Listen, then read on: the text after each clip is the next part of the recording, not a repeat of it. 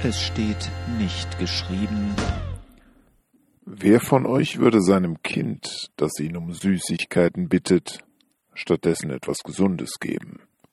Das würden hoffentlich viele Eltern tun, denn die meisten Kinder fragen wohl häufiger nach Süßigkeiten, als ihnen gut täte.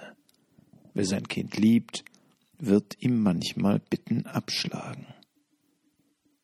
Jesus hat diese Frage leider nicht gestellt. Vielleicht hätte seine Erklärung dazu mir dabei geholfen, etwas zu verstehen, das seine tatsächliche Frage offen lässt. Wer von euch würde seinem Kind, das ihn um einen Fisch bittet, eine Schlange geben? Lukas 11, Vers 11. So begründet Jesus, dass Gott unsere sinnvollen Bitten nicht abschlagen wird.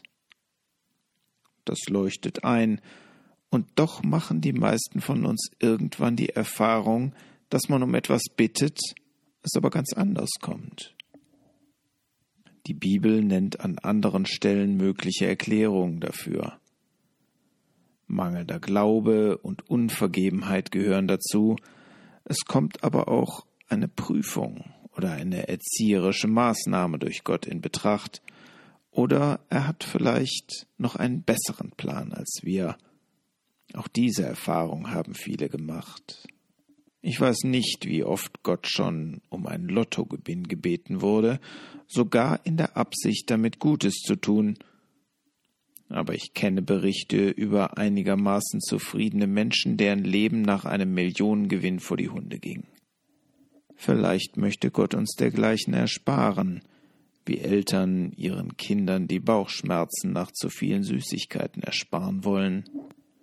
Ich gehöre nicht zu denen, die in jedem Unglück einen frommen Sinn erkennen wollen, doch ausschließen möchte ich auch nicht, dass unser himmlischer Vater uns manchmal Gutes tut, das wir nur nicht verstehen.